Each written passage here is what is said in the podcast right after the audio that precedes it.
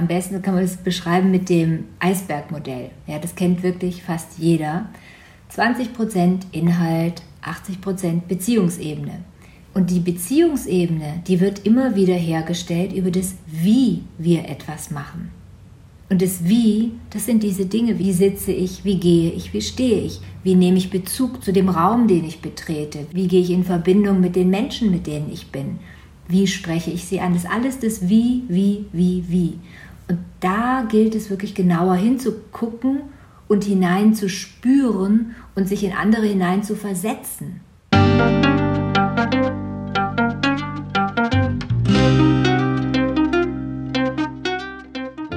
Schön, dass du wieder reinhörst.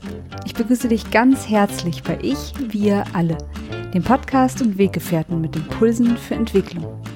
Wir bei Shortcuts laden interessante Personen ein, die uns zu den Themen Selbst, Team und Werteentwicklung inspirieren. Für mehr Informationen zum Podcast und zur aktuellen Folge schau vorbei unter www.ichwiralle.com. In den Shownotes deines Podcast-Players findest du außerdem zusätzliche Infos zum Gast, den Inhalten dieser Folge und zu Shortcuts. Ich bin Martin Permatier und präsentiere dir heute ein Gespräch mit Michaela Ehinger. Michaela hat aus ihren Erfahrungen als Schauspielerin, Forscherin und Coach eine wirkungsvolle Präsenzmethode entwickelt. Dieser Ansatz hat viele Menschen in ihrem beruflichen und privaten Alltag inspiriert und stärker mit ihrer Gegenwärtigkeit verbunden. Über die von ihr entwickelten Methode hat sie ein Buch geschrieben. Präsenz, Handlungsspielräume erkennen und gestalten. Unsere eigene Präsenz ist der Ort, an dem jede Entwicklung und Veränderung beginnt. Bevor das Gespräch beginnt, noch ein kurzer Hinweis zu unseren Angeboten. Auf ichwiralle.com slash Angebote findest du unsere aktuellen Workshops und Ausbildungen zu den Themen Selbst, Team und Werteentwicklung. Und jetzt wünsche ich dir ganz viel Inspiration und Freude beim Hören. Audio ab.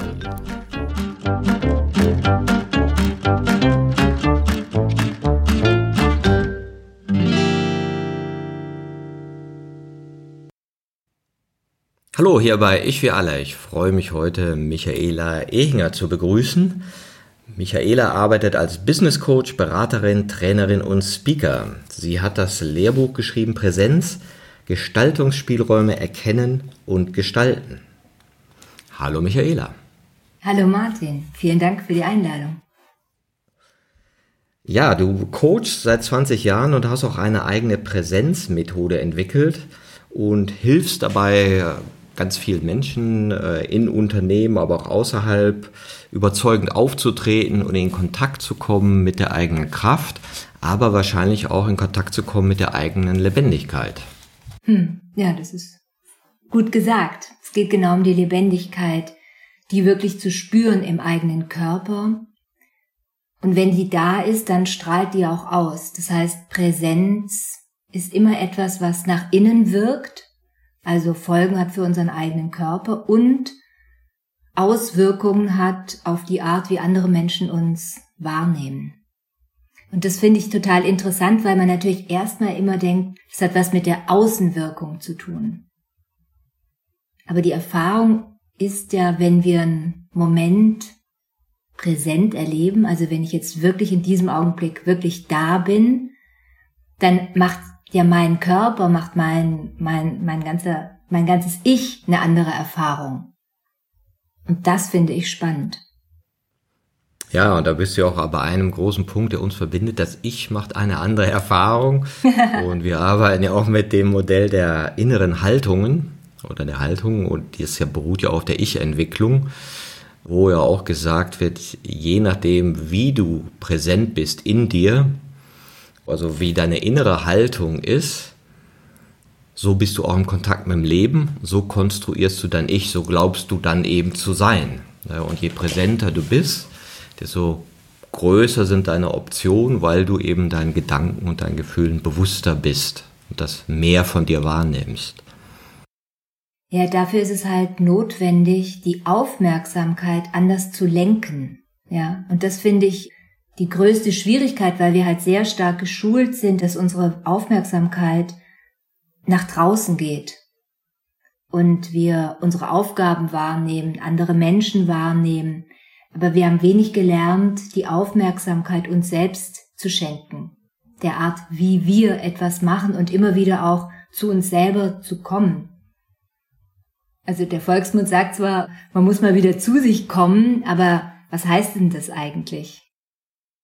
Ich mag ja diesen Ausdruck, sein Selbst erinnern oder sich selbst erinnern und so einen Teil in die Innenwelt zu haben. Wie ist mein Selbst denn gerade? Und einen Teil eben nach draußen haben, also die Aufmerksamkeit zu teilen, um sich selbst zu erinnern. Und du hast da ja auch so ein schönes Bild gefunden, dass so ein Anker, um das zu tun, also diese innere und die äußere Welt zu verbinden in der Gegenwärtigkeit, ist der Atem. Ja. Der Atem hat einen riesen Einfluss einfach auf alle Bereiche, die mit Präsentsein zu tun haben. Am Anfang dachte ich, Mensch, ich schreibe ein Buch über Atem, ja. Weil die Erfahrung im Coaching, in Seminaren, in der Arbeit mit mir selber ist, der Atem reguliert den Klang der Stimme. Der Atem reguliert den Stress. Der Atem reguliert die Art, wie wir sprechen, also den Duktus. Der Atem schafft die Atmosphäre, also schreibe ich doch ein Buch über Atem. Aber die Freunde von mir oder viele haben gesagt, du Michaela, Atem, ey, jeder kann atmen, das interessiert doch keinen Menschen, du kannst kein Buch über Atem verkaufen. Dann sind wir auf den Begriff Präsenz gekommen, der natürlich entsteht, wenn der Atem frei fließt. Und der Atem fließt halt nicht immer frei, das merken wir ja alle immer und immer wieder in unserem Alltag. Und die Frage ist eben, wie können wir da immer wieder hinkommen, dass der eigene innere Rhythmus uns trägt und dass wir in Verbindung quasi mit unserem ureigenen Rhythmus in diesem Moment sind und nicht getaktet, getriggert zu sehr vom Außen. Und das ist durchaus nicht selbstverständlich. Das ist ein bewusster und immer wieder bewusster Vorgang, weil präsent sein ist ja nicht etwas, was die einen haben und die anderen nicht haben, sondern eher eine Frage, gelingt es einer Person, immer wieder Präsenz herzustellen? Also so nennt man das auch im Theater, Präsenz herstellen. Das ist eben nicht haben. Es hat mit haben nichts zu tun. Ja, du hast ja auch einen Background als Schauspielerin, hast im Schauspielhaus Frankfurt auch lange gespielt. Ja, und der Atem ist ja auch immer ein guter Anker zur Gegenwärtigkeit, weil er immer da ist. Oder du hältst ihn eine Weile an. Und weil er uns ja dieses Phänomen, etwas wahrzunehmen, also und etwas nicht wahrzunehmen, sehr schön vor Augen führen kann oder sagen wir mal vor den Geiste führen kann. Also dieses Spür mal deinen Atem, dann passiert ja was und irgendwie ist die Qualität anders, als wenn ich sie nicht spüre. Also da, und von da aus kann sich ja die Präsenz weiten und du sagst dann ja über den Atem werden uns auch die Gefühle bewusster. Also wir können ja erstmal so diesen Weg gehen, wo spüren wir denn überhaupt den Atem, ja? Früher habe ich so aus dem Zen-Buddhismus so Bilder gesehen und das ist oft so eine Kugel in der Körpermitte und es war mir sehr abstrakt, ja. Wenn man natürlich mit dem Atem bewusster arbeitet, merkt man, ah ja, durch die Bewegung des Zwerchfells geht ein Impuls in den Bauchraum und wir können ganz konkret unser Zentrum spüren, also den Bauchraum, die Flanken, den unteren Rücken, den Po, also unser Körperzentrum. Und da kommen wir natürlich auch immer in Verbindung mit Gefühlen. Und du sagst ja auch, dass Gedanken und Gefühle dieses Atemgeschehen beeinflussen. Und wenn ich dann mehr auf den Atem achten, bin ich dann vielleicht auch aufmerksam auf das, was gerade so in mir denkt, ja. So meditiert man ja und so kann man das auch wahrnehmen. Ich finde es total interessant, Experimente zu machen, dass wir spüren, was macht welcher Gedanke mit uns, wie triggert ein Gedanke die Atmung. Und das habe ich wirklich zigfach in Seminaren und Coaching gemacht und das ist so interessant.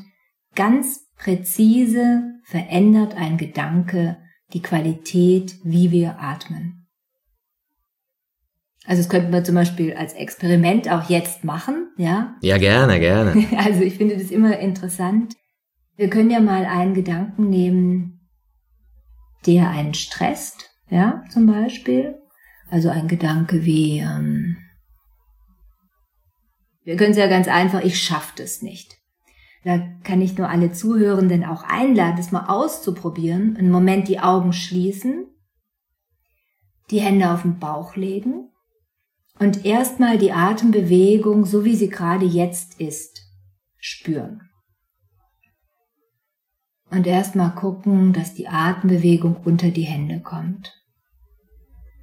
Der Bauch wird ein bisschen dicker, wahrscheinlich bei der Einatmung, ganz vereinfacht gesagt. Und die Spannung lässt nach bei der Ausatmung. Und erstmal diesen Moment einfach so, wie er gerade ist, wahrnehmen und spüren. Und spüren heißt Millimeter für Millimeter wahrnehmen, wie die Bauchdecke sich hebt und senkt. Kann man sehr gut im Kontakt mit der Hand wahrnehmen. Ja, so ist der Atem jetzt im Augenblick, wenn wir uns dem widmen, dem Vorgang. Und jetzt träufeln wir mal einen Gedanken ein und der Gedanke heißt, ich schaffe es nicht. Und das Experiment geht so, dass wir diesen Gedanken, ich schaffe das nicht, mehrfach denken und uns mit diesem Gedanken verbinden.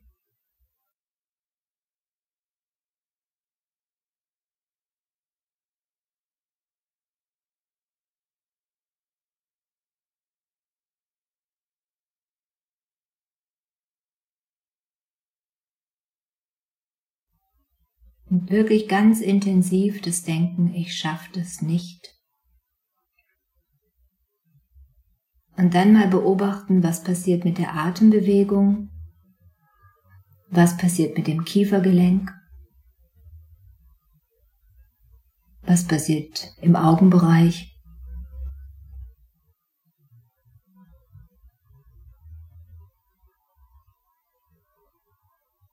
So, und das reicht aber auch, Jetzt mal kurz die Augen öffnen und mal das so wegschütteln am besten. Kräftig ausschütteln, Arme ausschütteln oder Lippen ausschütteln. Weg mit diesem Gedanken. So, raus aus dem Körper. Wir können ja schon mal über diesen Gedanken kurz reden. Wie ist es dir denn damit ergangen? Hast du irgendeinen Unterschied wahrnehmen können zwischen dem, wie du normal geatmet hast davor und was passiert ist, als dieser Gedanke aufgetaucht ist? Konntest du dich einlassen auf den Gedanken, ist natürlich die erste Frage.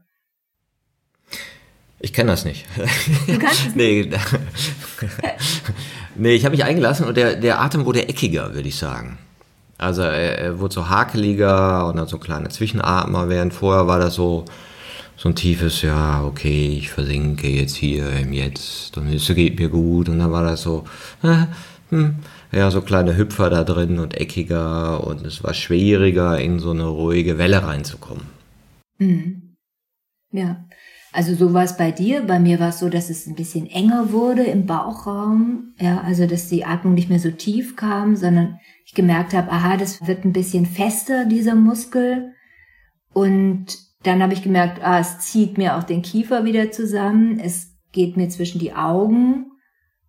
Und das würde jetzt bei anderen sind vielleicht noch ein bisschen andere Auswirkungen. Aber auf alle Fälle macht dieser Gedanke etwas mit unserem Körper ganz real. Und wir könnten jetzt 100 Gedanken ausprobieren und jeder Gedanke macht etwas. Und jeder macht etwas Spezifisches mit uns.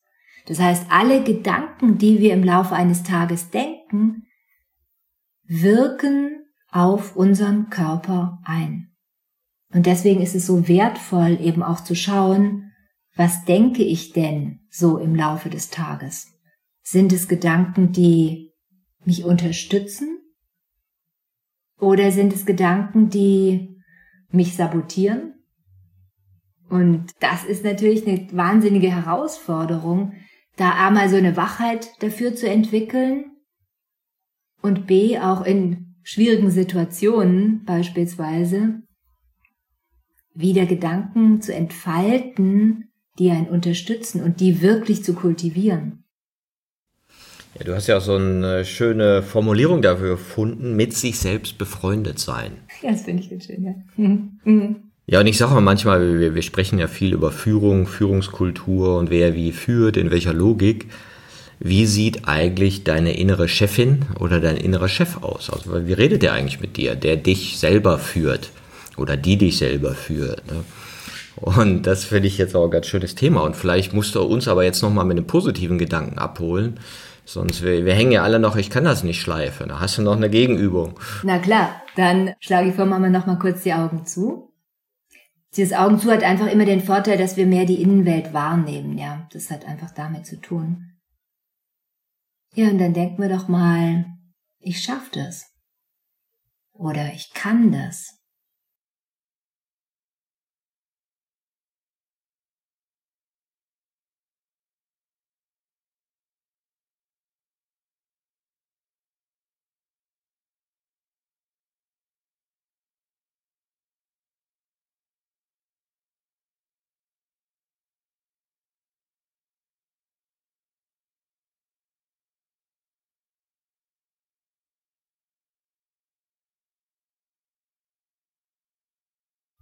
Ja, können wir dir die Augen aufmachen?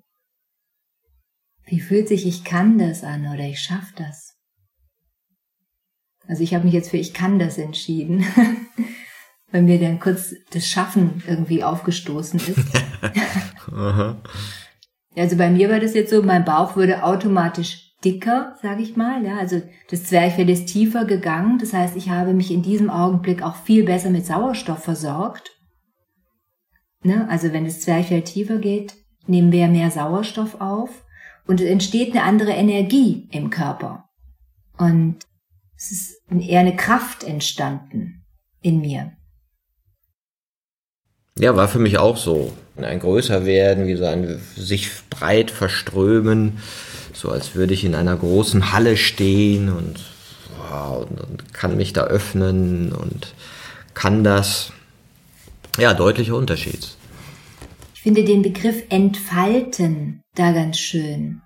Ne? Also wenn man mit Körper arbeitet, merkt man ja auch immer wieder die Faszien verkleben und da entfaltet sich was, da kann sich was öffnen in unserem eigenen Körper, mehr Raum gewinnen. Und das ist eben ganz konkret spürbar. Das ist natürlich jetzt nicht, dass wir beide unglaublich groß geworden sind, ja, aber der innere Raum ist groß geworden. Und der strahlt dann natürlich auch noch draußen. Ja, das kann ich auch so nachvollziehen. Und es gibt ja noch so den anderen Klassiker der Präsenzübung, den du auch erwähnst. Also das ist eine ist ja der Atem, ja, so zu fühlen, wie Gedanken den Atem beeinflussen oder überhaupt erstmal nur auf den Atem zu gehen, um den weit werden zu lassen. Und dann haben wir natürlich den Körper, den wir auch immer irgendwie so mit uns haben. Ne? Und diese Übung Füße, Füße, Füße. Ja, also dieses Spüre deine Füße auf dem Boden ist ja auch so ein Klassiker. Ne? Diese Übung erstaunt viele Menschen immer wieder, was es bedeutet, wirklich den Kontakt zum Boden zu spüren, weil das ist, also da muss man vielleicht nochmal früher einsteigen. Wann sind wir denn präsent in unserem Alltag? Wir sind ja meistens nicht präsent. Und beim Gehen sind die meisten Leute nicht präsent. Sie sind da, wo sie hinwollen. Die kommen schon an in Gedanken, ja. Oder wir sind in Gedanken. Aber wir spüren ganz, ganz, ganz, ganz selten unseren Körper. Wenn wir am Strand gehen, ja, das ist eine schöne Einladung, den da den Boden zu spüren oder den Waldboden, ja. Da, das ist sozusagen, der Boden lädt uns schon ein und die Landschaft. Aber in unserem Alltag sind wir häufig entweder in der Zukunft oder in der Vergangenheit. Und meistens mit Problemen und Sorgen beschäftigt, die uns da antriggern. Und eben nicht im Jetzt, nicht in dem, was wir gerade tun. Und die Übung Füße, Füße dient dem, dass wir, während wir gehen, im Gehen, wirklich in dem Vorgang sind, den wir tun. Und da hilft es, den Boden zu spüren. Und das hat dann Folgen für den Körper, weil es entsteht eine Aufrichtung die Wirbelsäule richtet sich auf. Der Kopf kommt wieder ein bisschen nach oben, sitzt auf seiner Krone obendrauf, auf dem Atlas. Und plötzlich findet eine neue Wahrnehmung statt. Also man sieht den Raum anders, der einen umgibt. Und man kann in Kontakt treten. Und gerade in der Kommunikation ist es ein ganz wichtiger Punkt, denn wir werden ja innerhalb von Unternehmen immer wahrgenommen. Man wird ja nicht nur wahrgenommen bei einem Meeting, ja und wie wir über die Flure gehen, wie wir einen Raum betreten, damit erzählen wir eigentlich schon ganz, ganz viel den anderen, weil Körpersprache, wir können ja nicht nicht kommunizieren, ja, sondern wir kommunizieren immer und alle lesen das auch unbewusst. Das heißt, immerzu geben wir Informationen über uns. Und es ist ein Riesenunterschied, ob ein Mensch präsent auftritt, eintritt, gesehen wird, wahrgenommen. Und die Wirkung ist eben für einen selber eine unglaubliche, aber auch für die, die einen beobachten, unbewusst beobachten. Es wird ja so abgespeichert, ja. Und Personen werden unterschiedlich behandelt. Das kennen wir alle. Wir sehen eine Person, die geht auf die Bühne, was weiß ich, bei einer Konferenz. Und wir alle schauen hin, weil wir sind ja neugierig. Und auf dem Weg entscheiden wir, ah, interessant. Oder, naja, mal gucken. Ja, also ich merke für mich selber, wie wichtig das ist, im Alltag immer wieder zu gucken, dass ich in die Präsenz komme, gerade auch beim Gehen. Ja, das ist vielleicht auch das, was du vorher als Beispiel gebracht hast. Wenn ich auf die Bühne gehe, ich kann das nicht, dann sehen die anderen das. Und wenn ich die Gedanken habe, jo, ich kann das, dann sehen die das auch, obwohl wir gar nichts sagen. Und das hat ja auch mit der mentalen Präsenz zu tun oder einer nannte das mal den inneren Status. Also mit welchem Status, jetzt bei dem Beispiel bleibend, äh, gehe ich eigentlich auf die Bühne? Wer bin ich für mich selbst? Oder wie redet mein innerer Chef mit mir, während ich da auf die Bühne gehe? Er sagt, hey, du kannst das, was was zu geben, nette Leute, alles schön hier. Ne? Und äh, ich bin da, ich spüre meine Füße, ich spüre meinen Atem. Und da sagst du auch in diesem Mentalen geht es auch darum, mir selbst zu begegnen. Was meinst du damit, mit diesem sich selbst begegnen in der Präsenz? Ja, präsent sein heißt ja wahrnehmen, was mein Körper gerade empfindet, wo ich bin, aber auch wahrnehmen, was für Gedanken da sind. Und damit begegne ich ja meinen Gedanken, meinen Vorstellungen. Und erst wenn ich sie wahrnehme, kann ich wahrnehmen, was macht dieser Gedanke mit mir? Unterstützt er mich? Dient er mir? Dient er der Situation oder dient er nicht? Meine Erfahrung ist, dass gerade Menschen, die ehrgeizig sind, ja, oder die viel wollen im Leben, die treiben sich ja natürlich auch massiv an, weil die wohin wollen. Und da passiert es ganz leicht, dass dieses Treiben so stark ist, dass es ins Sabotieren geht. Also weil der Perfektionismus, der damit einhergeht, hat ganz klar Grenzen und hindert an vielen Punkten. Ja, und das ist ja ein ganz entscheidender Punkt, glaube ich. Und da wird es ja spannend. In dem Moment, ja, okay, ich bin präsent. Wer ist da eigentlich zu was präsent? Was sehe ich? Was kann ich als Objektiv von mir erkennen? Und was ist aber noch etwas, was mich subjektiv bindet, weil ich es nicht erkennen kann, weil ich selber bin? Also der Ehrgeizige sieht seinen Ehrgeiz ja gar nicht. Er wird ja nicht sagen, boah, ich bin ein super Selbstoptimierer ne, und ich bin jetzt gerade hier ganz schön gestresst und benutze die Präsenz nicht, um mich wahrzunehmen, sondern auch um mich, sagen wir mal, zu bemängeln, zu bewerten und die anderen zu bewerten. Ja. Und da kommt ja die Haltung ins Spiel. Also mit welcher Haltung begegne ich mir selber, wenn ich mich denn wahrnehme? Ja. Und diese Haltung verändert sich ja. ist ja nichts Stabiles, ja. Also in einem Moment, wo es einem gut geht, wo alles im Flow ist, haben wir eine ganz andere Haltung uns selbst und den Dingen und den anderen Menschen gegenüber und unserer Umwelt als in Momenten, wo wir das Gefühl haben, alles bricht zusammen, ja. Und dann eine Haltung zu entwickeln, ist eine ganz andere Angelegenheit. Und bedarf wirklich nochmal ganz anders des Bewusstseins. Aber da kommen wir zu dem Thema Selbstführung, ja. Und mein Eindruck ist, wenn wir uns selber führen können, dann können wir auch andere führen. Aber Selbstführung fängt immer bei uns selber an. Es geht gar nicht anders. Ja klar, und dann gibt es halt unterschiedliche Arten von Führungspersönlichkeiten. Ne? Also ich kann mich ja ehrgeizig führen, ich kann mich mitfühlend führen, ich kann mich anerkennend führen, ja, ich kann mich bemängeln. Ne? Und also wen habe ich da eigentlich als Führungskraft in mir selber oder Führungspersönlichkeit in mir selber installiert? Ne? Ich dachte zum Beispiel immer, dass ich eigentlich sehr freundlich mir selbst gegenüber bin.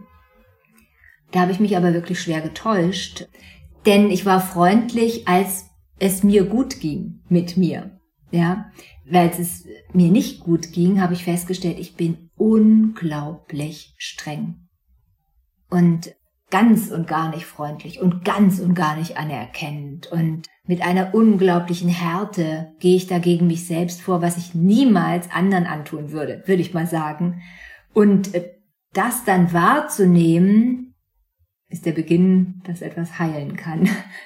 Und dann zu schauen, geht es vielleicht auch anders? Ja. Aber das ist ein Prozess, das ist ja nicht von heute auf morgen getan. Deswegen ist auch Coaching so wichtig, dass man von außen Impulse bekommt und gespiegelt wird und wahrgenommen wird, weil vieles nimmt man einfach ja selber nicht bei sich selbst wahr.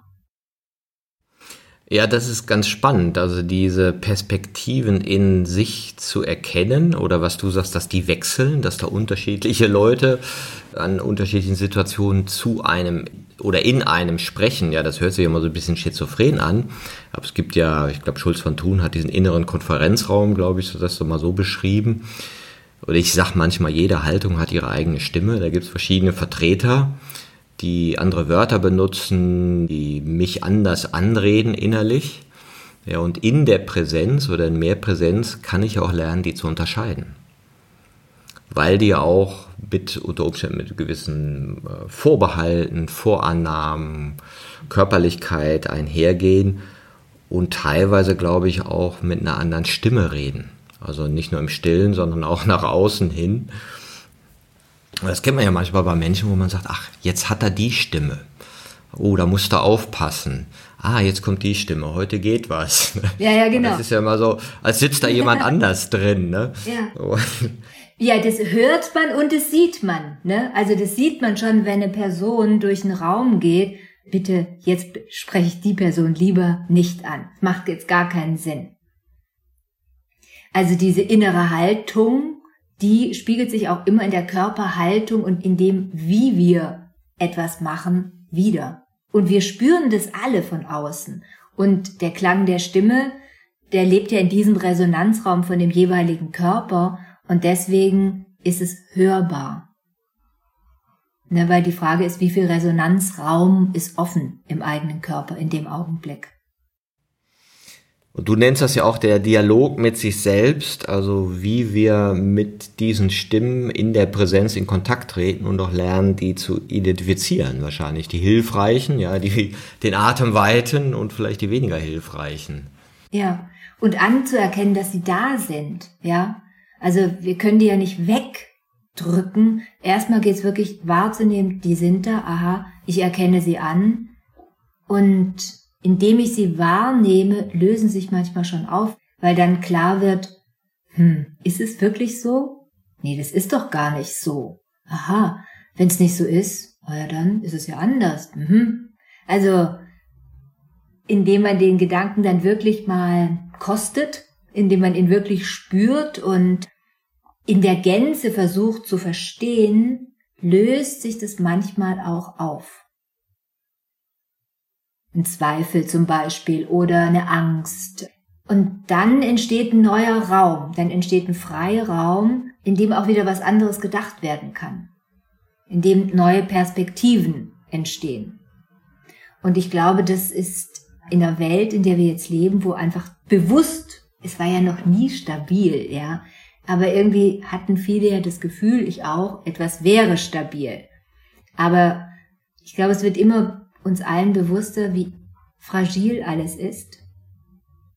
Und wenn wir bewusster mit diesem Ungewissen lernen wollen, umzugehen, tun wir, glaube ich, gut daran, präsent sein zu lernen und als Kulturpraktik im Grunde einzuführen, schon in der Schule im Grunde müssen wir das einführen, weil wenn es weniger Halt im Außen gibt, dann ist es, glaube ich, unglaublich hilfreich, mehr Halt in Anführungsstrichen in sich selbst zu finden, also mehr in Verbindung zu sein mit sich selbst und damit auch bewusster umgehen können mit diesen Gedanken, die da da sind. Ja, das ist ein, glaube sehr wichtiger Aspekt, der ja auch immer mehr erkannt wird.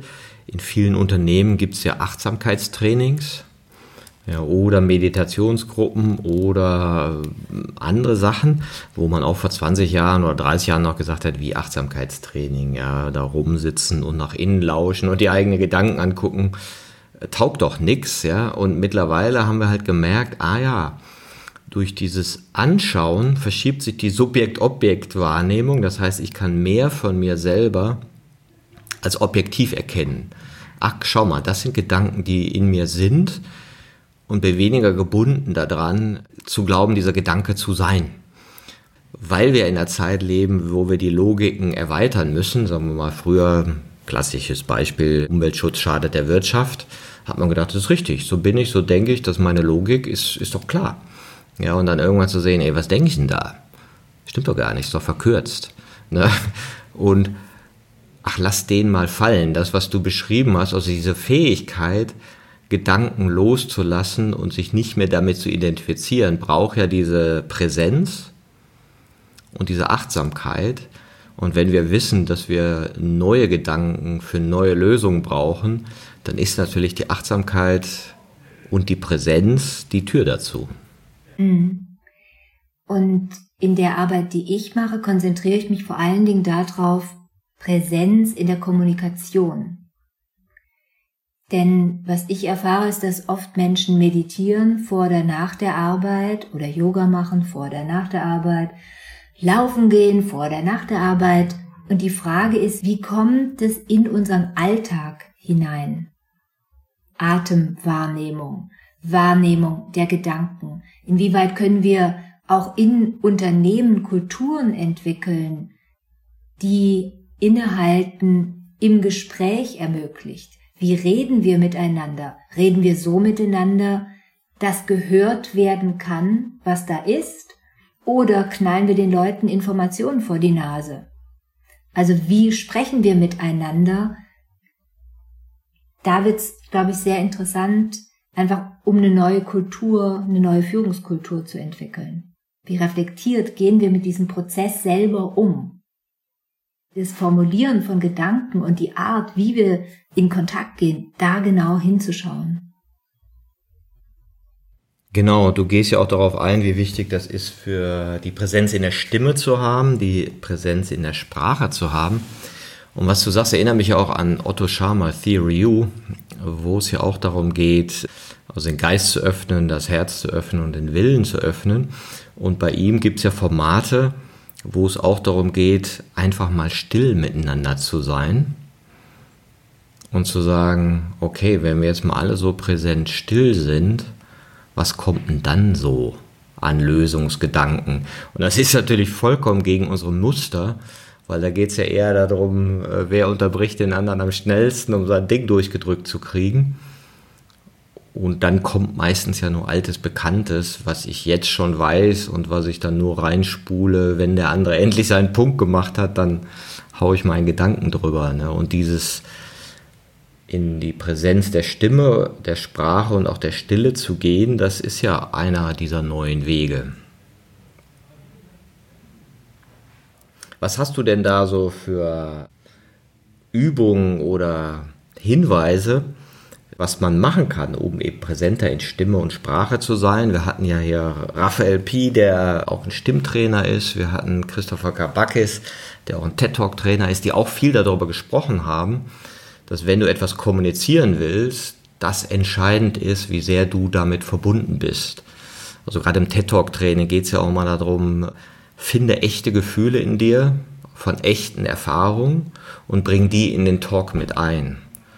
Und dann schwingt das anders, als wenn du da nur Sachinformationen machst. Oder fällt mir so eine, ich hab, wir haben jetzt ein Training bei Bosch mitgemacht und die haben mehrere hundert Führungspersönlichkeiten trainiert, einmal in Achtsamkeit und das zweite in Storytelling. Und das dritte natürlich Haltung. Also was hast du da für Tipps? Ja, wie kommt man denn in Verbindung mit sich selber? Es geht ja wieder über die Wahrnehmung von sich selber.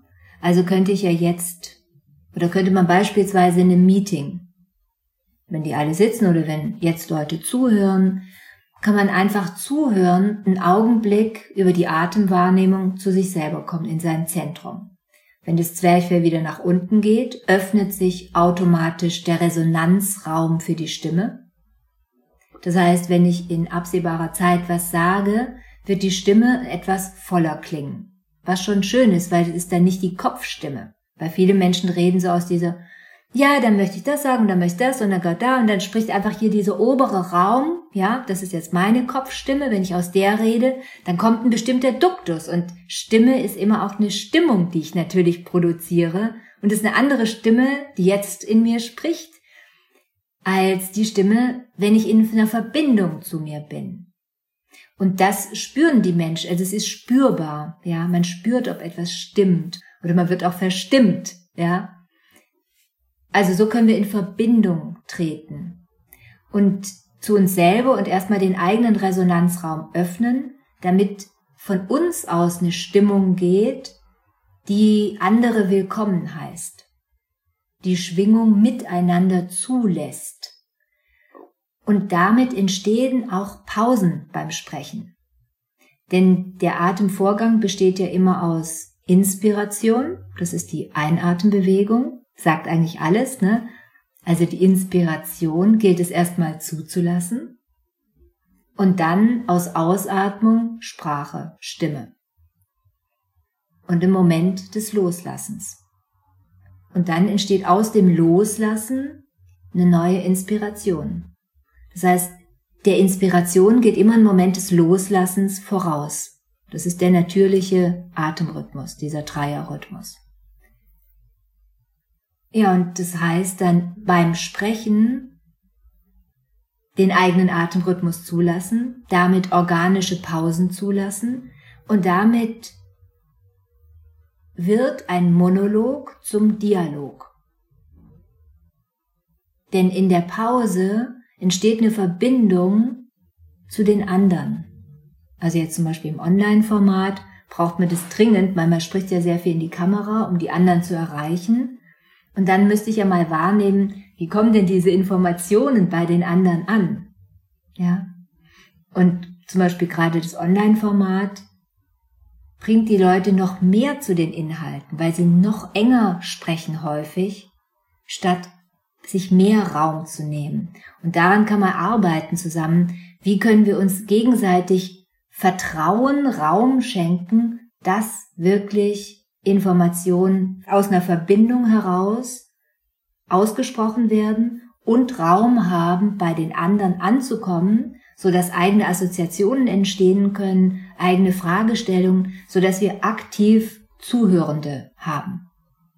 Und es hängt alles mit diesem einen Vorgang zusammen. Und das kann man ins Bewusstsein heben in Teams und kann das mal probieren und merkt plötzlich, hey, es entsteht eine andere Atmosphäre.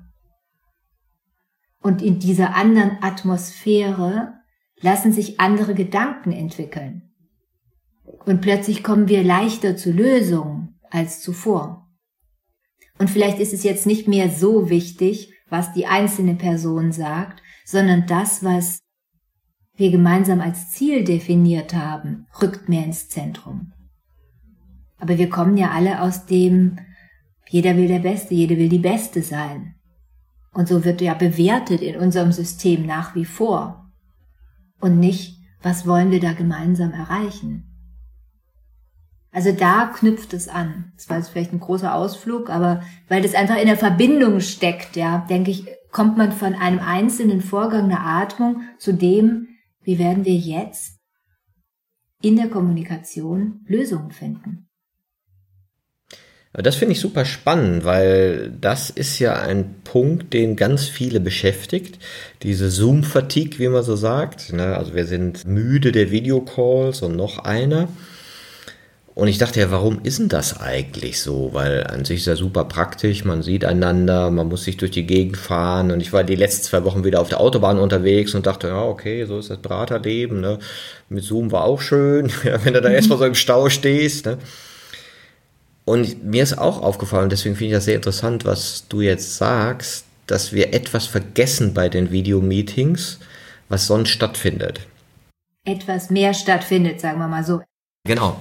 Und das eine ist ja natürlich die Socializing, ja, dass also dieses ein bisschen zu spät kommen, ein bisschen vorher noch reden und so findet nicht statt. Jeder lockt sich um Punkt ein bei dem Call, dann gibt's eine Agenda und da sagt keiner, ach, die ersten zehn Minuten plaudern wir einmal mal nur, ne?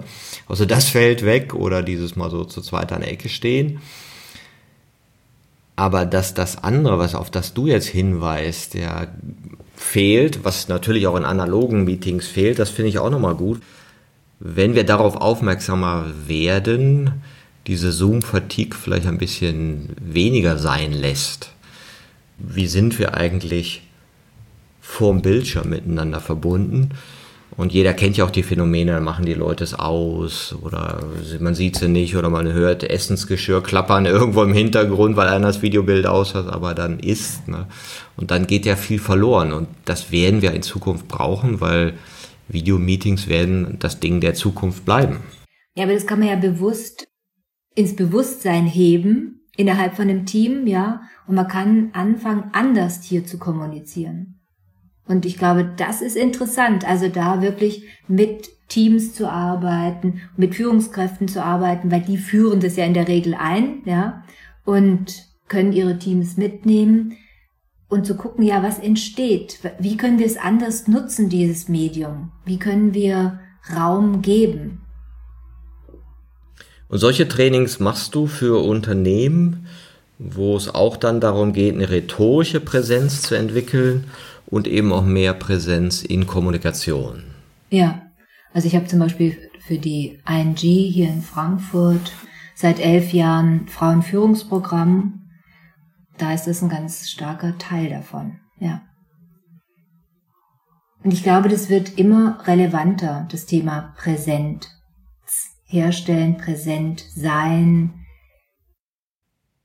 naja klar, weil ohne Präsenz oder Achtsamkeit können wir unsere Haltung nicht erweitern, bleiben wir in automatischen Gedanken und bleiben in den gelernten Routinen. Und wenn man sagt, naja, wir wollen aber irgendwie die Routinen verändern oder erweitern und nicht so, das haben wir immer schon so gemacht, dann geht das ja nur über Präsenz. Ja, und ich denke, wir haben da ein bisschen, also in dem New Work einfach erstmal gedacht, ja, dann ändern wir mal das Mindset und jetzt stellen wir halt fest, aha, aha, aha, Mindset kann man nicht so auf Knopfdruck ändern, ja. Also so Haltungsveränderung, das braucht Zeit. Und meine Erfahrung ist, dass es zum einen über die Gedanken geht, aber immer wieder auch über den Körper. Und so kann Körperhaltung uns auch innerhalb des Tages immer wieder weiterhelfen, dass neuer Raum entsteht. Also ich arbeite mit den drei Arbeitsansätzen innere Haltung, Körperhaltung und Atmung. Da gibt's immer eine Wechselwirkung. Und allein die sich ins Bewusstsein zu rufen und damit seinen eigenen Gestaltungsraum zu erkennen, schon mal ein total guter Anfang. Hast du da so Übungen, die du den Hörern mitgeben könntest? Ja, in einem Moment zum Beispiel, wo es mir nicht gut geht, können wir jetzt entweder gucken, was denke ich denn gerade? Vielleicht liegt es daran. Oder vielleicht liegt es daran, wie ich einfach sitze, weil dadurch hat sich was verändert in mir, ja. Oder ich ziehe mein Gesicht wie so eine Zitrone zusammen. Oder ich könnte hingehen und sagen, ja, wie atme ich denn? Egal auf welcher dieser drei Ebenen ich schaue, ich werde etwas begegnen und kann es verändern. Und im Alltag ist es leichter, eine Körperhaltung zu verändern oder die Art, wie wir atmen, als ein Gedanken, interessanterweise. Weil um Gedanken zu verändern, brauche ich noch mehr Abstand. Ja, das kann ich besser in einer, in der Zeit, wo ich Raum dafür habe. Aber die eigene Körperhaltung kann ich schneller verändern. Stimmt, da haben wir mehr Bewusstheit, das ist offensichtlicher. Also Füße am Boden spüren geht immer. Aber Gedanken loslassen wird schon spannender. Und es gibt natürlich Situationen, da ist auch das wahnsinnig schwierig. Ja, also wenn es einem richtig schlecht geht und die Gedanken kreisen wie verrückt im Stressmomenten, ist es wahnsinnig schwer, in den Körper zu kommen. Das ist überhaupt nicht selbstverständlich. Also ich habe das jetzt selber mehrfach erfahren. und war dann jäh erstaunt, obwohl ich so viel Erfahrung habe, Präsenz herzustellen, wie schwierig das sein kann. Und natürlich macht man vor Premieren Übungen mit sich selber. Also ich kannte schon mit in einem hohen Stresslevel auch mit mir selber umgehen. Aber wenn wirklich so existenzielle Ängste auftauchen zum Beispiel, hu, also da können die Gedanken so irrsinnig drehen, dass man richtig Schwierigkeiten bekommt, wieder präsent zu sein. Ja, das ist ja auch interessant. Wo gehe ich denn in mir hin, wenn ich präsent bin? Wo ist zu Hause, wo ich sage, ja, passt schon. Ja. Und ja, das Leben ist stürmisch, ja, mh, hm, irgendwelche Dinge irritieren mich. Aber gibt so dieses, kannte mal einen, der nannte das Zero Position. Das fand ich immer ganz schön. Diesen Ausdruck, so dieses Gefühl des Resets. Ja, wie so ein Computer, einmal alles auf Null und kann ich mich resetten kann ich mich also irgendwie hinsetzen und sagen, so, einatmen, ausatmen, vergiss alle Gedanken, ja, vergiss das, verbinde dich mit dem Körper und dem Atem, ja, und ist das ein Ort, den ich mir geschaffen habe und den, das ist ja dann auch sozusagen das, die Belohnung einer Praxis, diesen Ort zu haben. Also wie die Buddhisten nennen es ja ganz schön, Zuflucht in mir selber finden. Und das fand ich auch mal so schön. Also ich flüchte im gewissen Sinne vor Stress oder so, aber ich finde diese Zuflucht nicht im Außen, sondern im Inneren, kann sagen, aber hier ist okay. Und hier bin ich, präsent im Körper, ja, und ich finde Zuflucht in mir. Und dann wird es ja spannend, womit kann ich mich dann verbinden oder womit fühle ich mich verbunden an diesem Zufluchtsort der eigenen Gegenwärtigkeit.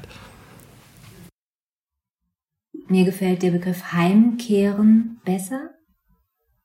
Heimkehren, Zuflucht. Also in ganz vielen Kulturen wird der Atem ja beschrieben als etwas, was von außen kommt und die Seele belebt. Also der Lehm wird ja erst dann, wenn der Odem eingehaucht wird zum Menschen beispielsweise und mit unserer letzten Ausatmung löst sich das wieder auf. Und ich glaube, diese Verbindung, die wir über den Atem zu unserem Körperzentrum bekommen, da gibt es dann auch eine Verbindung nach außen. Und vielleicht entsteht dadurch sowas wie Reset oder Lehre und Ankommen bei sich selber im All-Eins-Sein, ja. In glücklichen Momenten. Und auf dem Weg sind halt immer wieder ganz, ganz viele, viele, viele, viele Gedanken, die einen daran hindern, im Augenblick und die es dann einfach anzuerkennen und wahrzunehmen gilt. Ja, ist immer die Frage, ne? Halte ich an denen fest? Gebe ich denen meine Aufmerksamkeit und meine Identität? Oder kommen und gehen die und ich sage, ach du Gedanke wieder. Ja, Tag, tschüss. Ne? ja, wenn einem das gelingt, ist super. Wenn man sagt, ach, oh, da kommst du wieder um die Ecke. Mhm. Kenne ich schon, kenne ich schon. Ich kann mich erinnern, als ich mal früher angefangen habe zu meditieren, da sind dann so einfache Sachen gekommen wie Steuererklärung oder sonst was, ja. Und wenn ich das dann häufiger gehört habe, dachte ich, oh nee, ich will es nicht nochmal denken, ja. Ich will nicht meine ganzen Festplatten mit diesen Gedanken voll bekommen. Und ich habe dann damals angefangen, Dinge viel schneller zu erledigen weil ich einfach keine Lust hatte, dass dieser Gedanke wieder um die Ecke kommt. Ja, das ist ja manchmal so so ein ganzes System von Gedanken, was man sich so einlagert. Ich habe das mal gemerkt, da habe ich mir Aktien gekauft gehabt. Was weiß ich, vor 20 Jahren war das super hip. Ja, und dann habe ich so gemerkt, was das mit meinem Geist macht. Da kam mir mal ein Wort riesig groß in meine Birne. Hätte. Hätte. Hätte ich die gekauft, hätte ich das gekauft, hätte ich das. Und ich habe gemerkt, ich war schlecht drauf, wie die Aktien nach oben gingen. Ja, weil hätte ich dies, wenn sie unten gingen, war ich auch schlecht drauf. Und irgendwie habe ich gemerkt, das ist nichts für meinen Geist. Es beschäftigt mich auf eine Art und Weise, die mir nicht gefällt. Und für andere ist das ja ganz anders. Sie sagen, ey geil, ne? ich mag das, oh ja, gucke ich auf meine App und oh, ist weniger, ist, oh ja, und mögen das kribbeln. Ja, und ich dachte so, boah nee, damit möchte ich meinen Geist nicht füllen. Ja, und dieses Wort hätte. Oder lässt es, und dann hast du so ein ganzes Stück Gehirn wieder frei. Ne? Und, und so lagerst du dir mit den Dingen, denen du Aufmerksamkeit gibst, eben diese Pakete ein, die du dann halt auch denken musst. Ne?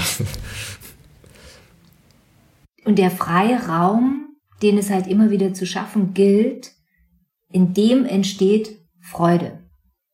Und das finde ich auch total interessant. Also wenn wir so zu sind mit all diesen Gedanken von diesem müssen, hätte, sollte, dann ist es einfach ganz, ganz eng. Und sobald wieder sich das legt, tauchen wir so auf, würde ich mal sagen. Und dann entsteht eben dieser neue Freiraum wieder. Und wenn uns das gelingt, innerhalb unseres Alltags des Beruflichen herzustellen, gemeinsam, dann schaffen wir natürlich eine Arbeitsatmosphäre, in der ganz andere Gedanken dann wieder auch möglich sind, in der eine andere Art des Zusammenarbeitens sich ergeben wird. Und das hat aber ganz stark mit diesem immer wieder loslassen, immer wieder dem Vertrauen, auch was einfach da ist, zu tun. Und zu sagen, das, was da ist, da ist ja ganz viel und aus dem entwickeln wir jetzt was. Ja, das ist, glaube ich, auch wichtig, gerade in Zeiten der Veränderung, diese Versöhnlichkeit mit dem sagen wir, Problem, Missständen, Herausforderungen zu haben, zu sagen, ja, okay, ist jetzt so. Ne, wir haben bestimmte Dinge in der Vergangenheit, haben wir Entscheidungen getroffen als Kultur, als Mensch, als Führungskraft, die vielleicht jetzt zu Problemen geführt haben. Okay, ist so. Ne? Und du unterrichtest ja auch oder lehrst Präsenz in der Führung. Das heißt, über Atem, über verschiedene Techniken und äh, rhetorische Präsenz, sprachliche und stimmliche Präsenz geht es dann auch eben, wie du sagst, in den Alltag, um Präsenz in Führung sichtbar zu machen. Was sind deine Erfahrungen dabei? Ja, wir untersuchen da ganz konkret die Situationen, die ganzen Kommunikationssituationen, in der sich eine Führungskraft befindet. Und schauen da einfach, wie lässt sich hier Präsenz herstellen, wie spreche ich mit der anderen Person, wie gehe ich in Verbindung und können dann einfach schauen, was ich daraus entwickeln kann. Also dafür braucht man natürlich ein Ziel, wie will ich denn mit anderen umgehen? Und wenn man das hat, dann kann man schauen, ergibt sich das aus der Art, wie jemand das macht oder lässt sich es vielleicht anders gestalten? Und da probieren wir dann aus. Also meine Erfahrung ist, dass wir einfach viel über ins Bewusstsein heben und ausprobieren. Denn der Körper braucht immer ein bisschen länger, um was Neues herstellen zu können. Häufig nicht so, dass jemand sagt, ah ja, das möchte ich gern so machen und dann kann die Person das, sondern wir proben zum Beispiel das Eröffnen eines Meetings und spüren, aha, so fühlt sich das an auf der einen Seite, so fühlt sich an auf der anderen Seite. Und was passiert, wenn wir es anders machen? Was ist jetzt? Und, und so spielen wir verschiedene Szenarien durch und probieren das einfach aus und reden natürlich darüber, reflektieren das. Und Stück für Stück merkt man, ah, das kann ich so machen, das kann ich so machen. Und es entsteht dadurch ein neuer Handlungsspielraum. Und so begleitest du Führungspersönlichkeiten über einen längeren Zeitraum? Ja, in Coaching-Prozessen. Mhm. Also längerer Zeitraum. Also meistens von den Unternehmen sind so zehn Coaching-Sessions angedacht häufig. Und da kommt man schon ein Jahr weit vielleicht, ja, oder ein halbes Jahr, je nachdem, wie dicht man anfängt und wie man es macht. Und da kann man einiges in Bewegung setzen.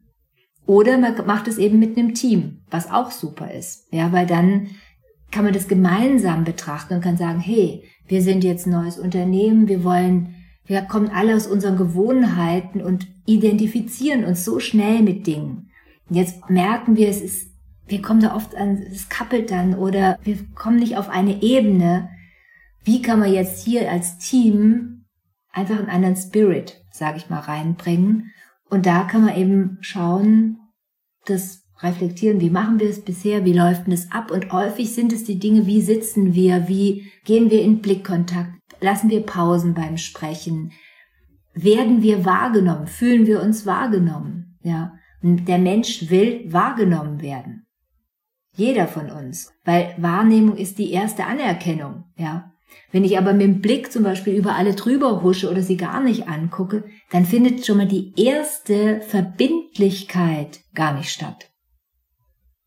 Und die erste Verbindung wird nicht aufgebaut. Und an solchen Dingen kann man das sehr genau untersuchen, einfach, wie Gruppendynamik funktioniert. Ja, das finde ich eine sehr anschauliche Darstellung. Ich hatte auch neulich ein Gespräch mit jemandem, der sagte, ja, die haben versucht, Selbstführung einzuführen. Oder haben es auch gemacht, also nicht versucht. Aber sie haben gemerkt, Methoden war kein Ding. Haben sie alle erklären können, ja, Prinzipien haben sie auch erklären können. Aber woran es gemangelt hat, war der Selbstkontakt. Und das ist das, was du auch beschreibst, oder du sagst ja auch, werde, die du bist, äh, sich loslassen, sich zulassen. Also diese Präsenz von sich selber, also sich zu sehen und gesehen zu werden, auch zuzulassen. Und dann dachte ich, ah, abgefahren, ja. Und da fand ich aber total einleuchtend, dass das das Problem ist, weil du ja sonst, wenn du nur Methodenwissen vermittelst, immer noch im Funktionalisieren bist. Also ich muss so und so funktionieren, das ist ja Selbstführung. Aber Selbstführung braucht ja eine Bewusstheit von deinem Selbst und die findest du halt in der Gegenwärtigkeit oder in der Präsenz. Ne?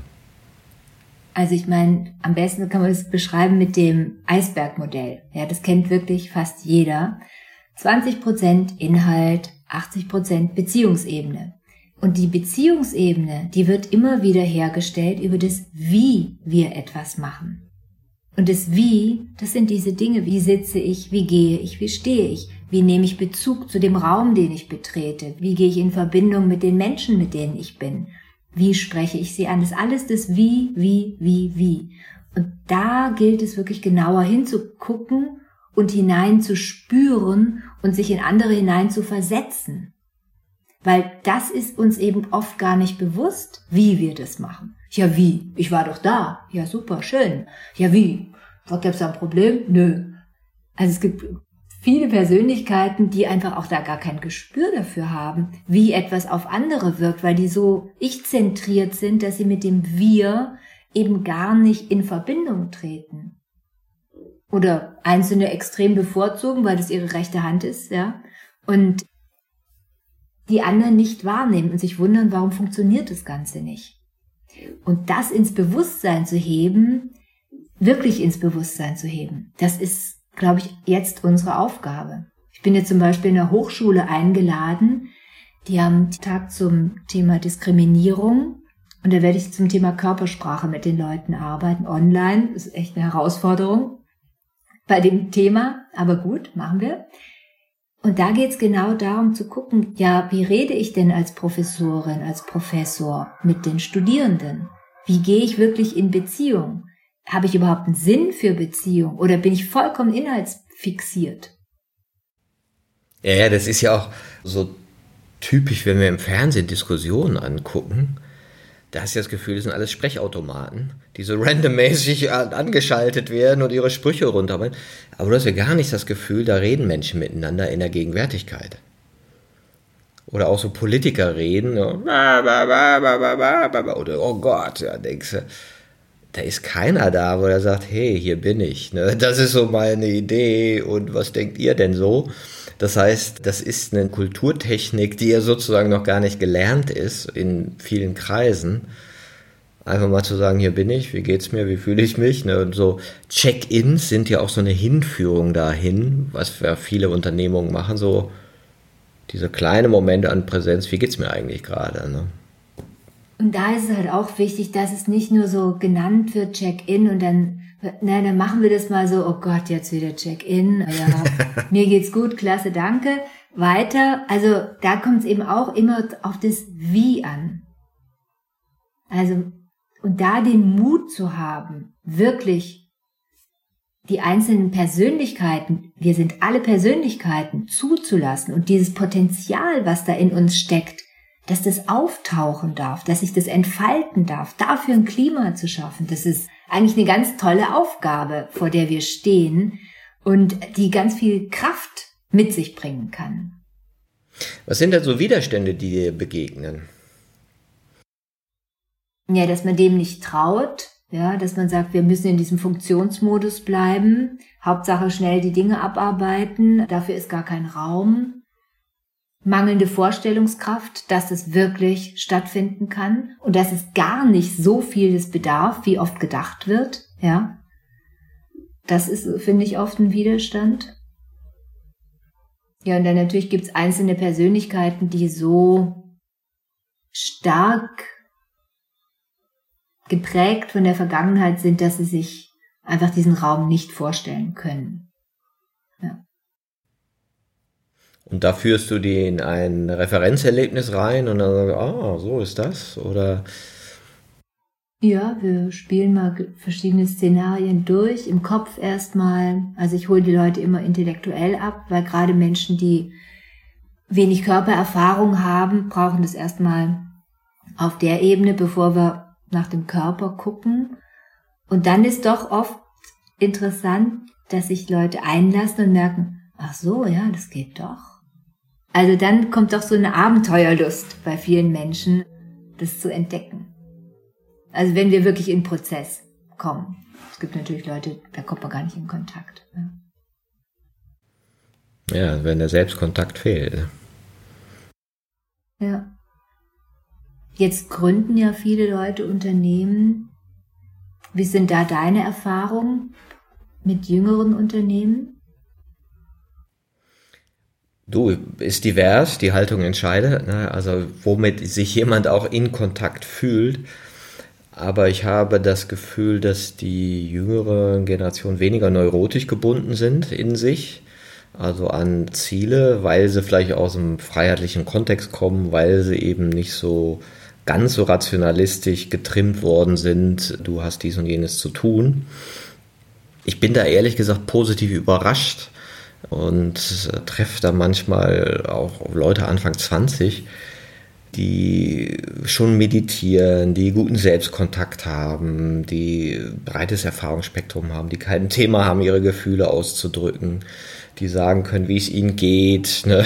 also auch sprachfähiger sind als ganz viele vielleicht in unserer Generation. Ja, insofern bin ich der Optimist und gleichzeitig kann man nicht generalisieren auf eine Generation, aber generell glaube ich schon, und das ist auch meine Wahrnehmung in Unternehmen, dass der Wert von Achtsamkeit, von Präsenz, von all diesen Dingen erkannt wird weil wir merken, die Automatismen reichen nicht dazu, die waren, die waren gut in, in Strukturen und Prozessen, die festliefen, aber sie reichen nicht in dem Moment, wo wir mit Unberechenbarkeiten zu tun haben, wo starke Änderungen kommen.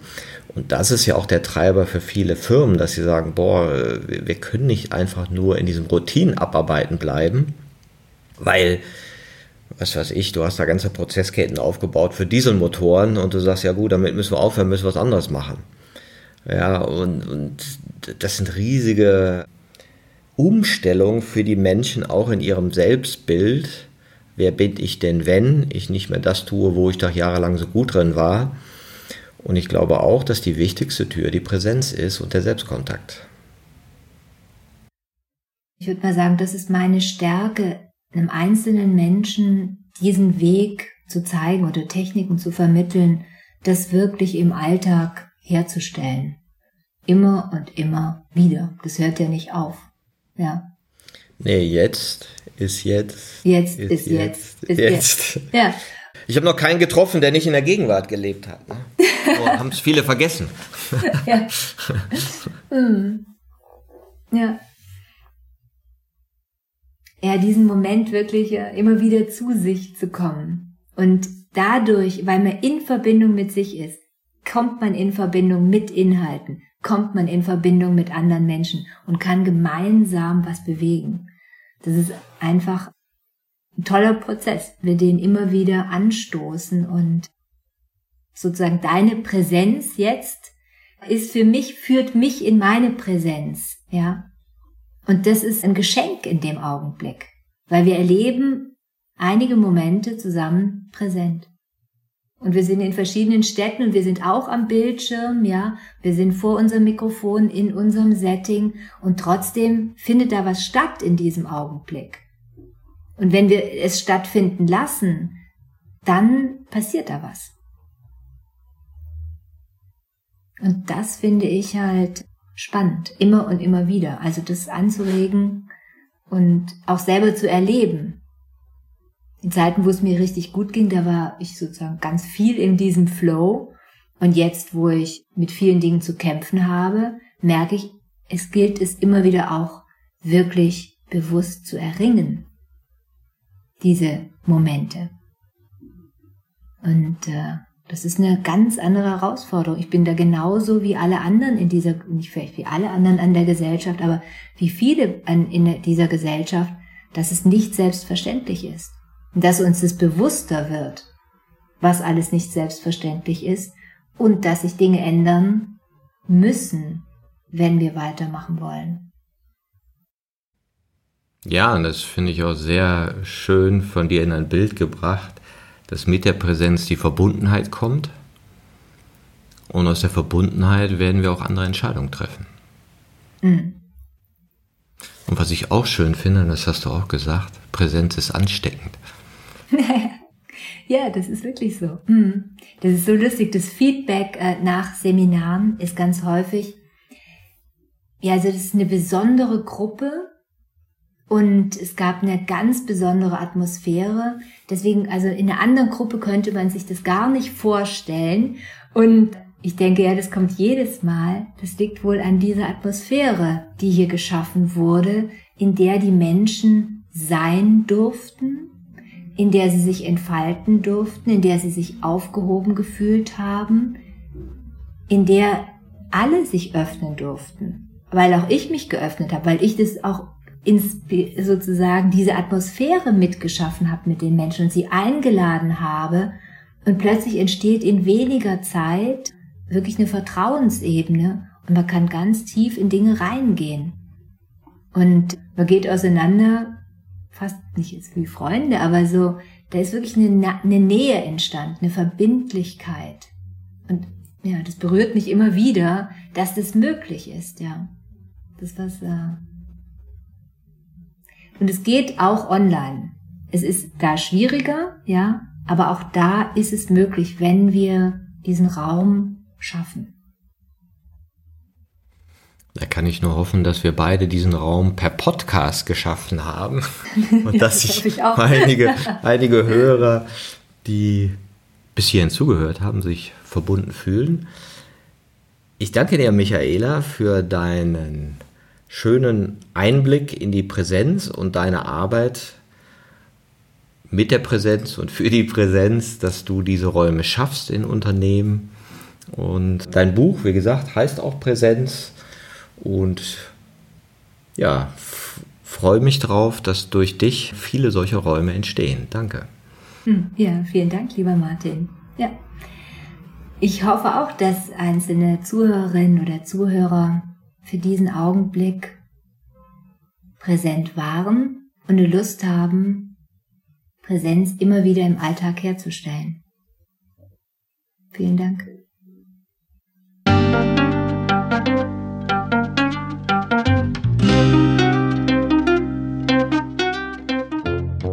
Das war eine Folge von Ich, wir alle, dem Podcast und Weggefährten mit Impulsen für Entwicklung.